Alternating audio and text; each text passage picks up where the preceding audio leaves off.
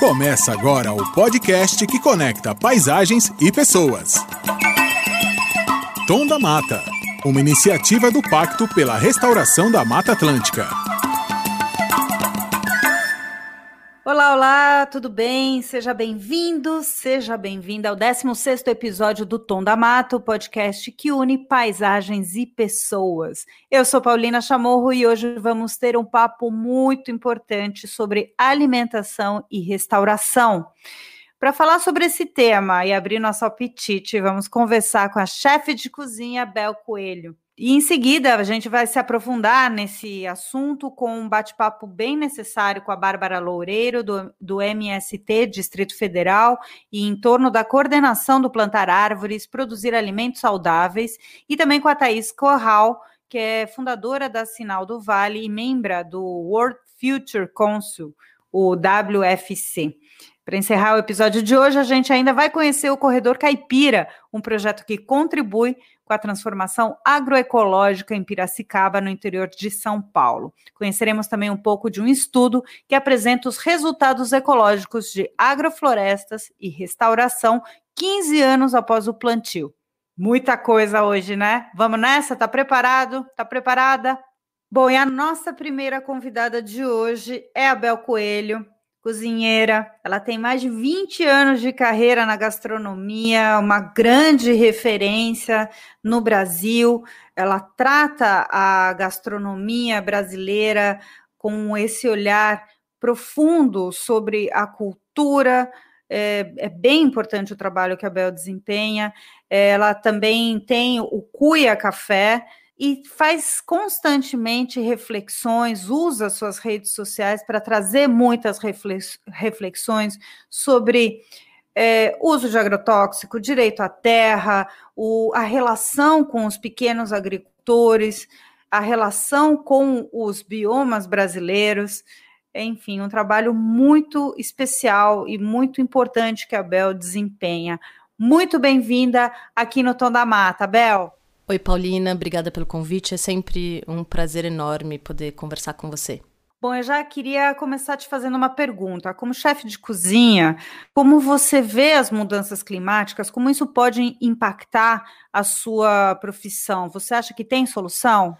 Bom, eu enxergo uh, com muita cautela essa questão da mudança climática, porque eu sei que ela está intimamente atrelada aos modos de produção de alimentos como a agricultura, a indústria e a pecuária, e alimento é, o, um, é, é, é, parte fundamental do meu trabalho, né?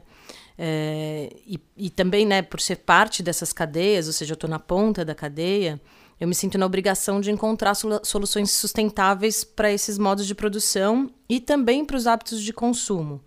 É, eu, como chefe, que tenho alguma expressão é, na imprensa, na mídia, eu tento uh, conversar, falar, influenciar sobre essas, essas saídas.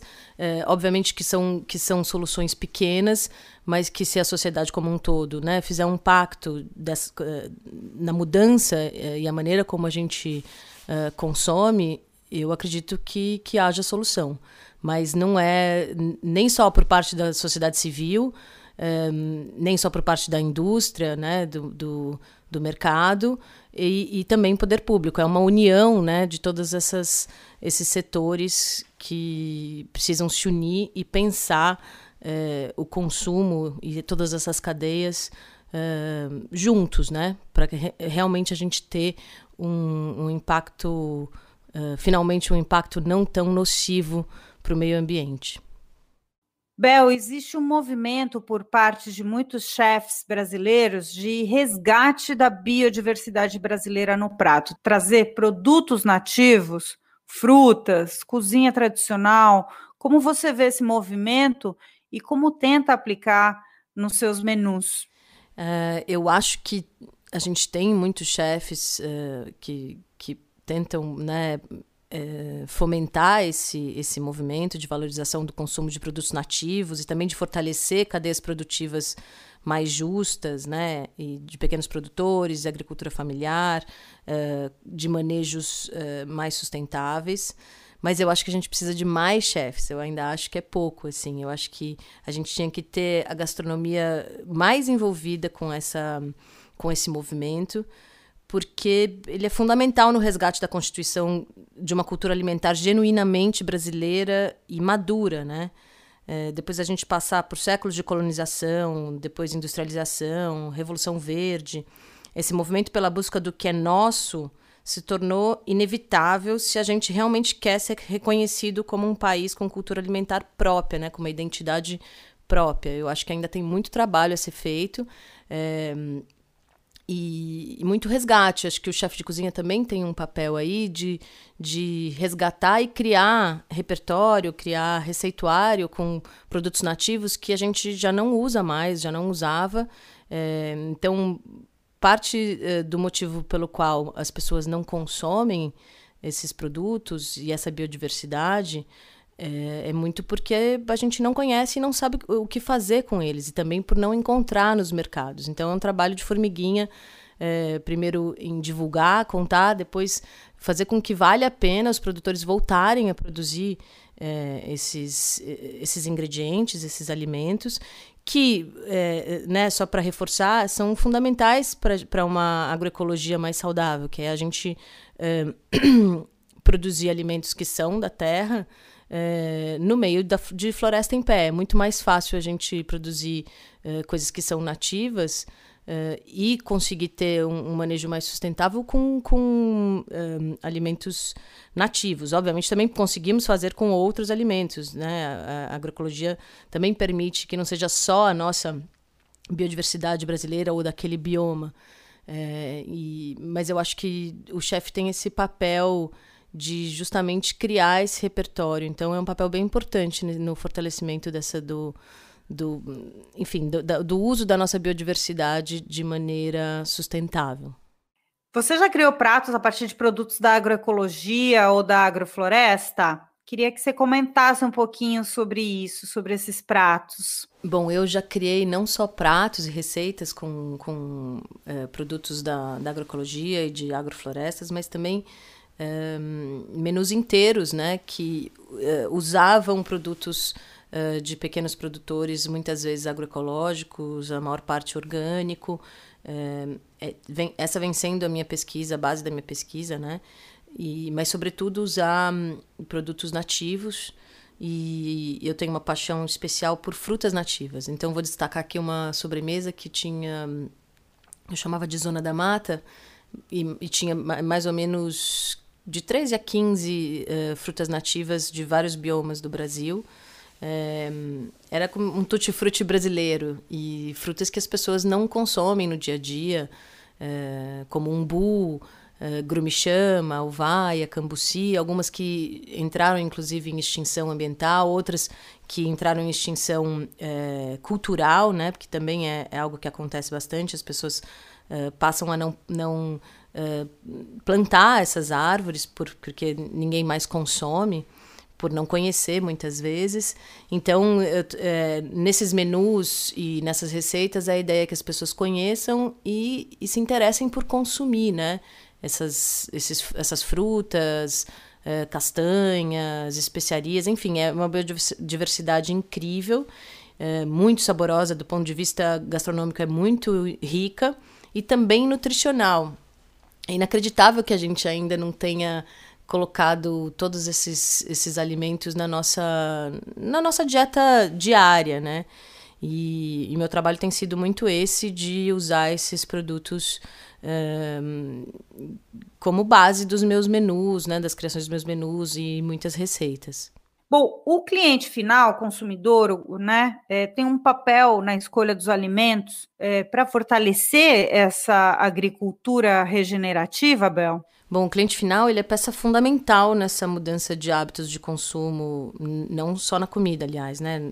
T todos os bens de consumo que, que a gente consome, é, o, o, consumidor é fundamental nessa, nessa, nessa cadeia, né? A sociedade como um todo precisa, em primeiro lugar, ter, ter consciência é, do que se alimenta e o que está por trás desse alimento, né? né? O que, que requer para aquele alimento chegar na sua mesa, no seu prato, para então poder fazer escolhas mais acertadas, né? Escolhas por, por um, produtores que, que buscam ser mais sustentáveis, manejos mais sustentáveis um, e, e, maneiras mais uh, ecológicas também de chegar na sua mesa. Então, o consumidor ele vai ser. E eu acho que isso já está mudando. A indústria mesmo, ela tem um, sentido a necessidade de se adequar. Não que, que a gente ainda tem um bom uh, caminho para percorrer, mas ela percebeu que o consumidor está mudando, ele está é, é, realmente interessado em saber de onde vem o alimento. É, eu digo os mais conscientes, né?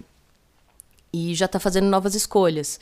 Então, eu acho que essa mudança ela acontece a partir de todas essas essa, esses estágios, né, da cadeia e todas essas pontas. Senão a gente não vai conseguir uma mudança profunda nunca. Mas o consumidor ele é fundamental. Bel Coelho, querida, muito obrigada pela sua participação hoje aqui no Tom da Mata. Te esperamos para próximos diálogos, próximas conversas. Muito bom. Muito obrigada pelo convite, foi um prazer. Começando mais um episódio do Tom da Mata, o podcast que une paisagens e pessoas. O nosso tema neste episódio desta segunda temporada é restauração e alimentos. Para falar sobre isso, nós temos duas convidadas. A Thaís Corral tem mestrado em administração pública pela Harvard Kennedy School, fundadora da Sinal do Vale, é membro da The World Future Council, WFC. Thaís, tudo bem? Prazer te receber aqui no, no Tom da Mata. Tudo bem, Paulina? Muito bom dia, muito bom dia a todos os, os ouvintes desse podcast. É um prazer estar aqui com vocês. Obrigada por ter topado nessa conversa e se soma a, a essa roda hoje aqui virtual de, de conversa a Bárbara Loureiro, mestre em Meio Ambiente e Desenvolvimento Rural, atua no MST do Distrito Federal e na coordenação do Plantar Árvores, Produzir Alimentos Saudáveis. Tudo bem, Bárbara? Prazer, bem-vinda. Bom dia, Paulina. Bom dia, Thaís. Bom dia a todos que estão acompanhando aí nosso podcast.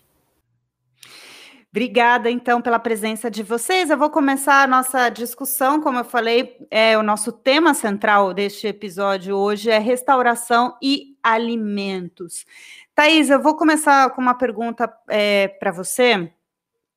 É, historicamente, é, as matas, as florestas foram derrubadas para lugar de produção de alimentos, né? Agora tem muitos estudos e práticas, né, falando de uma nova forma de produzir uma agricultura regenerativa. Então, minha, minha primeira pergunta era nesse sentido: como é produzir dessa forma regenerativa?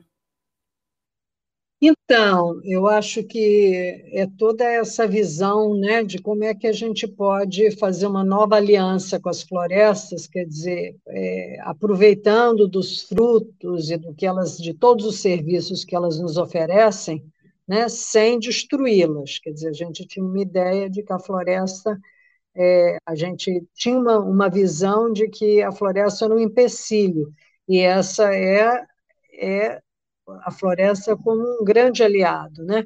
E eu acho que, sobretudo no Brasil, e a gente fala especificamente da Mata Atlântica, as florestas são riquíssimas né, em alimentos, em, em, propriedades medicinais. Né? Então, quer dizer, é, num certo sentido, mudar o nosso enfoque, porque eu acho que o que, o que nós essa transição, essa mudança, é uma mudança de enfoque, porque as florestas sempre ofereceram isso para ela.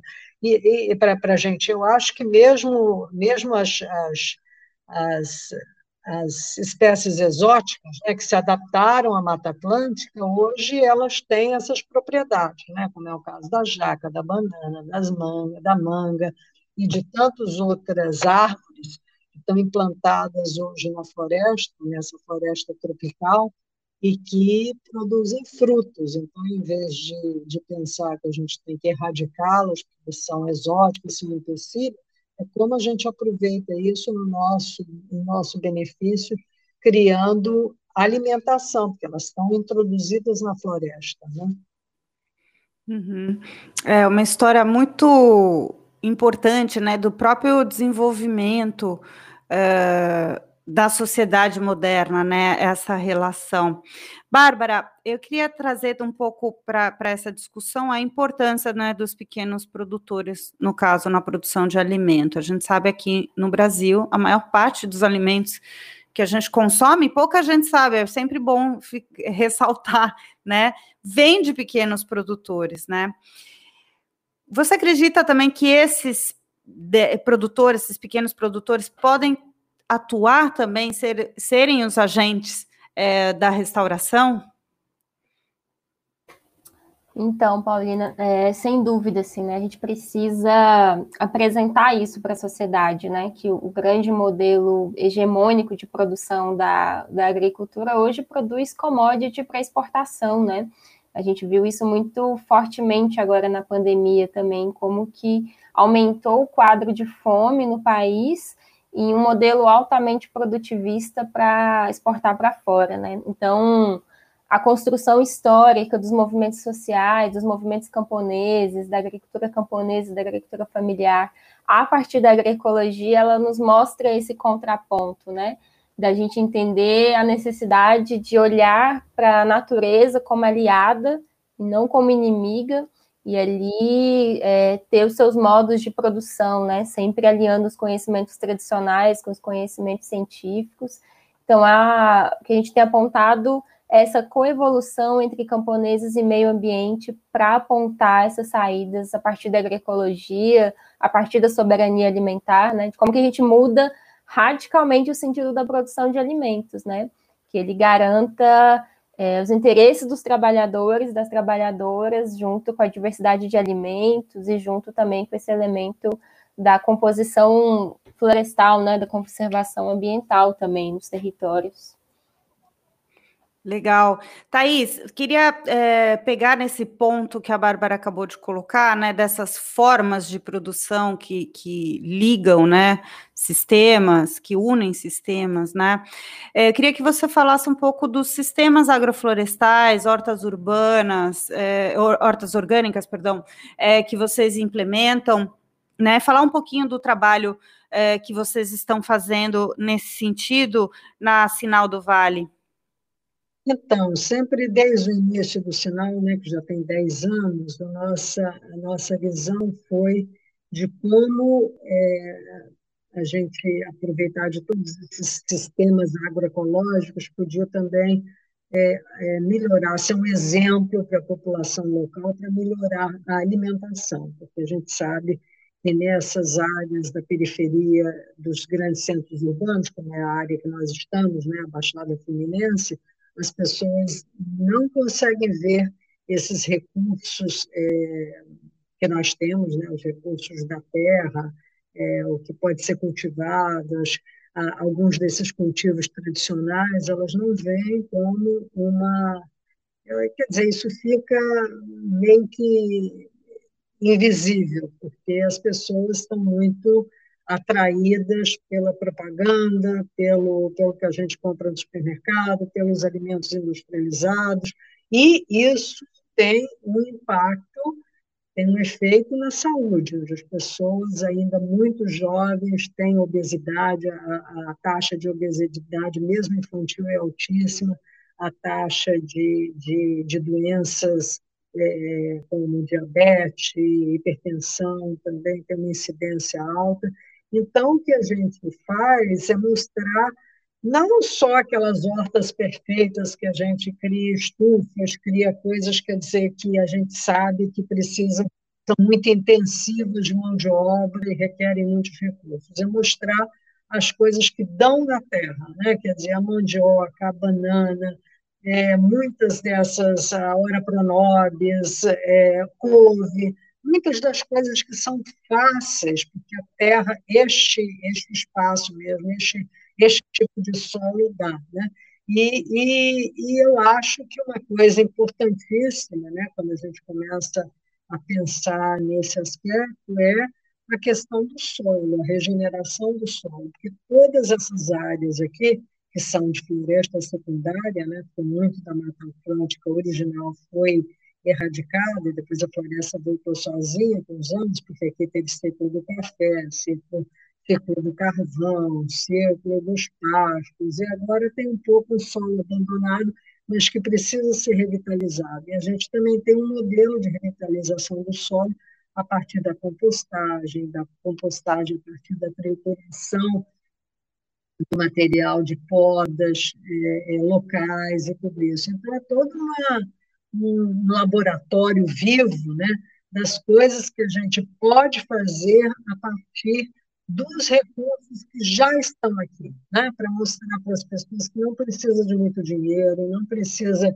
de muita gente trabalhando, precisa sim de uma, de uma percepção né, de que a gente tem tudo que a gente precisa, né? E obviamente de acabar com a água, porque a água é a água é vida, a água é a base de tudo, né? E muitas dessas áreas que, que originalmente tinham muitas nascentes e rios e tal, isso pela pela pelo uso excessivo nos anos, pelo desmatamento, essas fontes foram secando, quer dizer, então tudo isso é um, é um sistema, né? é uma restauração de um ecossistema que eu acho que é importantíssimo para que a gente reverta esse processo. Mas, mas nós fazemos no sinal do vale isso, quer dizer, a gente pega por um ponto e vai conectando os outros até mostrar que ao ao iniciar, digamos, se você inicia pela agricultura, você vai ver que você, o que, que você precisa fazer no solo, você vai ver quais são os cultivos que dá, você vai ver, quer dizer, da onde que estão aonde que estão as fontes de água, como elas precisam ser cuidadas. Então, é todo um processo de restabelecer, é, de regenerar esses recursos que foram sendo deteriorados no caminho. Né? E é isso que a, a décadas das, das Nações Unidas pela Restauração dos Ecossistemas fala, né? Quer dizer, quer dizer, como é que a gente restaura um ecossistema? Então, as florestas, as árvores, são apenas parte de todo esse trabalho de, de que precisa ser é, que é, que, que, é a base, né? são as condições para que o, o ecossistema se restabeleça é, de forma vital. Bacana, bacana você ter trazido isso, Bárbara.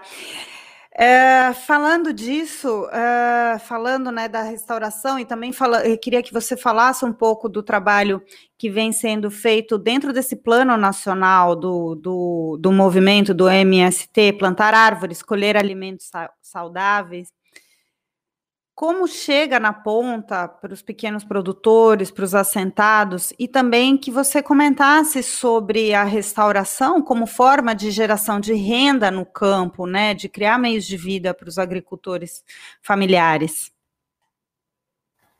Certo. É, bom, acho que desde a história do MST, desses 37 anos, esse elemento de cuidado com a natureza sempre foi muito presente, né? A reforma agrária, ela sempre foi é, colocada como uma contraposição ao latifúndio que só degradava o solo, a água, né, como a Thais lembra, tão importante para a sobrevivência no campo e na cidade.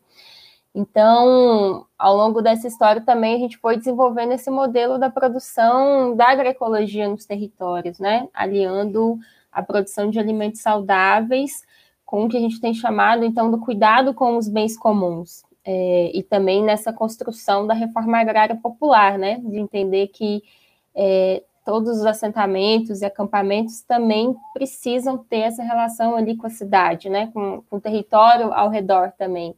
E como que a gente vai, então, linkando e associando essas duas, essas duas frentes, né? De produzir alimentos saudáveis para atender as necessidades do povo e cuidar dos bens comuns. E aí a gente tem entendido o elemento do cuidado, então, como essa ação coletiva e solidária, né? Com gente no campo, garantindo essa convivência ser humano e natureza. Então, também diante da conjuntura que a gente tem vivido, né, dos diversos crimes ambientais, de aumento do desmatamento, aumento das queimadas, do desmonte da legislação ambiental, o MST lança, então, esse plano nacional, plantar árvores, produzir alimentos saudáveis, associando essas duas dimensões, né, de produzir alimento e cuidar dos bens comuns, que tem essa meta, então, de plantar 100 milhões de árvores em 10 anos. E aí é muito importante esse elemento, né, o plano ele, ele precisa estar tá ligado a esse elemento da geração de renda, da soberania alimentar também nos territórios, né? Então, são diversas experiências que cada assentamento, em cada bioma tem desenvolvido, né? sejam das agroflorestas, sejam dos quintais produtivos, e, e, produzindo as suas mudas, né, coletando sementes também, e construindo isso também como uma diversificação da agroecologia nos territórios, né? A gente tem entendido que são sistemas produtivos com árvores, né? É muito mais do que um reflorestamento também. A gente está lidando com produção de alimentos. E aí chega nos nossos territórios nesse elemento, né? De como a gente constitui as redes produtivas com produtos florestais, madeireiros, não madeireiros, né? Então, organizando as redes produtivas é, do mel, das castanhas, das frutas, também nesse elemento da, da geração de renda e trabalho também nos assentamentos e nos acampamentos, né? É, então, acho que avança, e aí também nessa relação com a cidade, né? Então, plantar árvores para além também dos nossos territórios, mas também na cidade, como faz esse diálogo com a sociedade também, né? Sobre todos os crimes ambientais e como que é importante também aliar essa dimensão do cuidado com os bens comuns também, com a nossa água, com a biodiversidade. Vou emendar só mais uma antes de passar para a Thaís, mas a questão dos jovens nesse processo, Bárbara, como na produção de alimento, na, na, no reforço desses conceitos, né, e na, e na, e na luta por essa, por essa realidade, né, que integre é, paisagens e pessoas, como a gente fala aqui, é, a produção de alimento, a terra, como é que como é que vocês estão fazendo com a juventude, com os jovens? E eu acrescento também as mulheres, assim, como que os coletivos de mulheres e juventude têm se envolvido na construção do plano nos territórios, né? Então, há diversas iniciativas de que a juventude organize os coletivos de coletas de sementes, os viveiros de mudas, nós temos experiências de viveiros de mudas nos assentamentos, que é a juventude que coordena, é a juventude que faz a gestão dos viveiros, é, junto com processos de formação, né? Então, oficinas, aliado, então, aos sistemas agroflorestais também, né? Nós temos é, vários jovens que estudaram nos cursos do Pronera, né? Então, há um tempo atrás, e agora, quando retornam para os seus assentamentos, podem, então, estar tá desenvolvendo essas diversas iniciativas, assim. Há um envolvimento muito bonito da juventude e dos coletivos de mulheres também no, no plano também. Bacana. Thaís, a Bárbara trouxe uma, uma, um reforço que é importante que eu queria te ouvir, que é, é ela falou, a gente não pode esquecer que a gente está produzindo alimento também, né? Então eu queria te ouvir também de, de, desse outro lado, né? Ou seja, de, da gente consumindo né, o alimento, na parte da culinária, tem um projeto é, interessante né, dentro da, da, da, agricultura regenerativa, né, que é levar para outro patamar, que é a culinária regenerativa. O que, que é isso?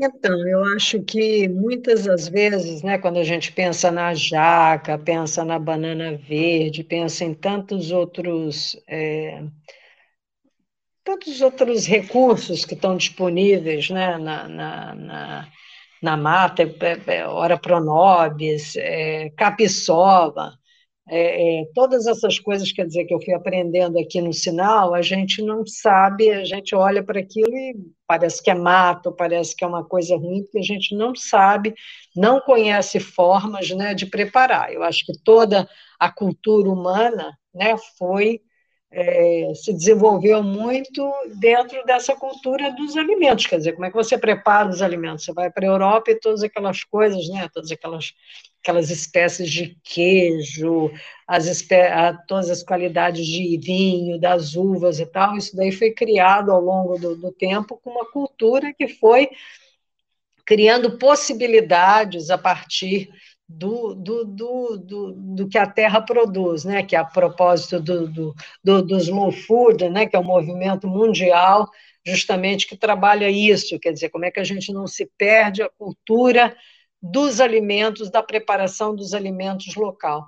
E aqui, a gente, no, no Sinal, nesses 10 anos, a gente tem desenvolvido o que a gente chama de culinária regenerativa, quer dizer, como é que a gente prepara receitas, pratos, a partir desses frutos que estão na floresta. Né? uma das, uma da, nós temos feito vários experimentos nesse sentido, né? com a jaca, com a, com, com, a banana, com a jaca verde, com a banana verde, né? E com a jaca, sobretudo, porque hoje o Sinal tem um projeto que se chama Madre Frutos, né? Quer dizer, um protótipo de uma, de uma pequena empresa que processa e comercializa a jaca verde e a gente faz isso, a gente faz a jaca em peças, diferentes partes da jaca, mas de cada uma dessas partes da jaca, que são cinco partes, quer dizer, dá para aproveitar uma jaca verde inteira, a gente faz um prato. E esse prato, digamos, que recebe um nome é, atrativo, atraente, né? quer dizer, como,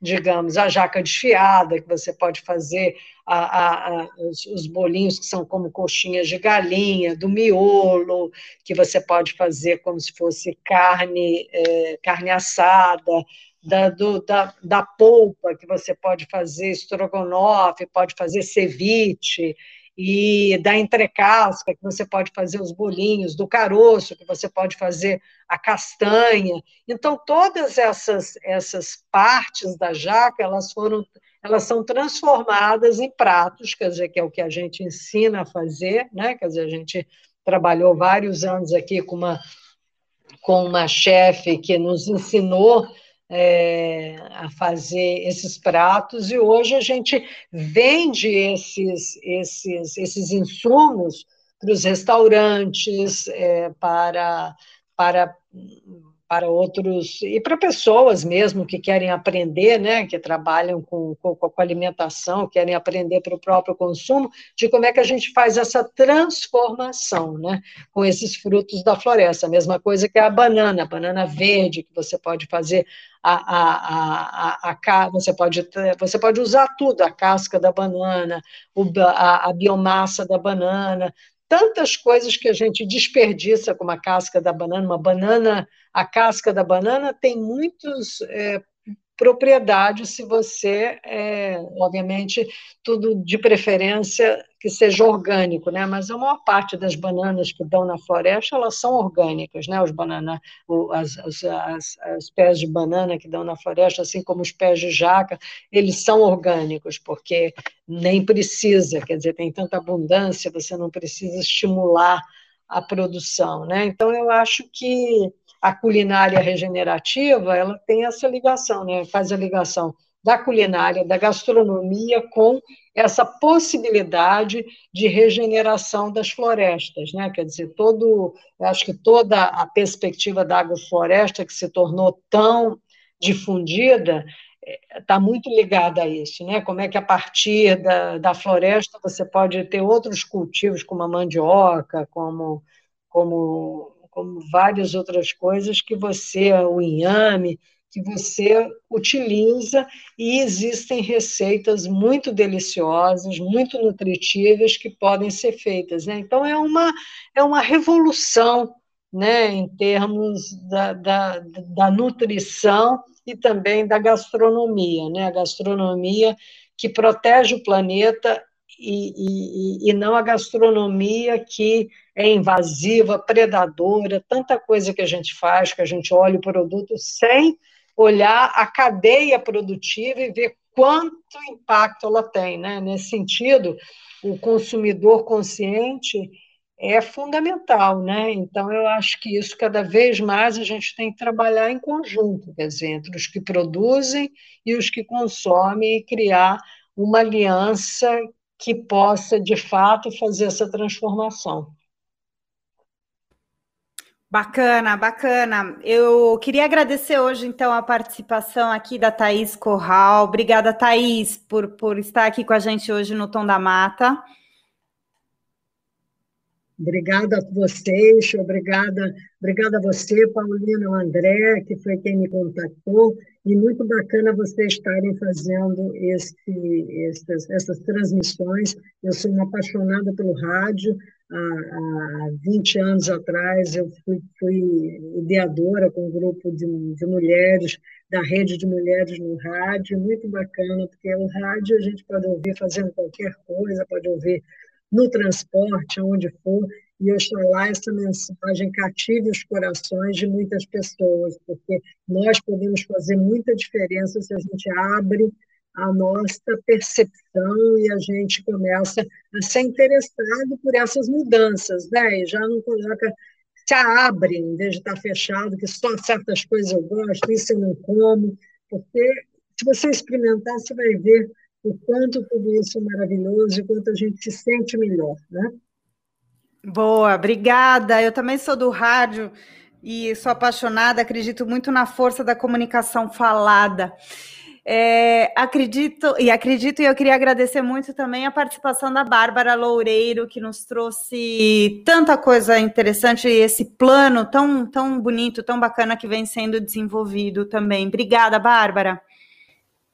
Obrigada, Paulina. Um prazer, Thaís, também. É, e deixamos aqui um convite também, né, para todo mundo que está ouvindo, para se envolver, para procurar um movimento no Estado que está, para contribuir com esse grande plano de plantio de árvores, né? A gente tem dito que plantar árvores quem tem esperança no futuro também, né? Então, cada árvore plantada hoje, ela também é uma semente é, de um novo projeto de país que a gente precisa construir, né? Baseado nessa relação ser humano-natureza também. E eu quero aproveitar, se ainda for possível, de fazer uma propaganda aqui também, uma publicidade, de convidar as pessoas para visitarem o nosso Instagram, e lá a gente tem muitas, muitas das nossas iniciativas, né? da jaca, também do plantio de árvores, nós temos o Bosque da Memória, nós somos parte do Florestas do Manhã, então o sinal tem 200 hectares de terra que a gente, que a gente este ano vai conseguir cobrir completamente. Maravilhoso, maravilhoso. Bom, e antes de encerrar, vamos conhecer um pouco do Corredor Caipira, você já conhece, já ouviu falar? Ou não faz ideia do que, que a gente está falando? Pois é, o Corredor Caipira, conectando paisagens e pessoas, um lema até parecido com o nosso podcast, né? É um projeto criado em 2017 pelo Núcleo de Apoio à Cultura e Extensão Universitária em Educação e Conservação Ambiental e tem como objetivo contribuir com a transformação socioambiental agroecológica da região de Piracicaba, no interior do estado de São Paulo. O destaque do projeto é o desenvolvimento de corredores ecológicos. Eles incentivam a criação de 45 hectares de agroflorestas, que vão conectar com importantes áreas ecológicas da região, ajudando a conservação da fauna e da flora. Bacana, né?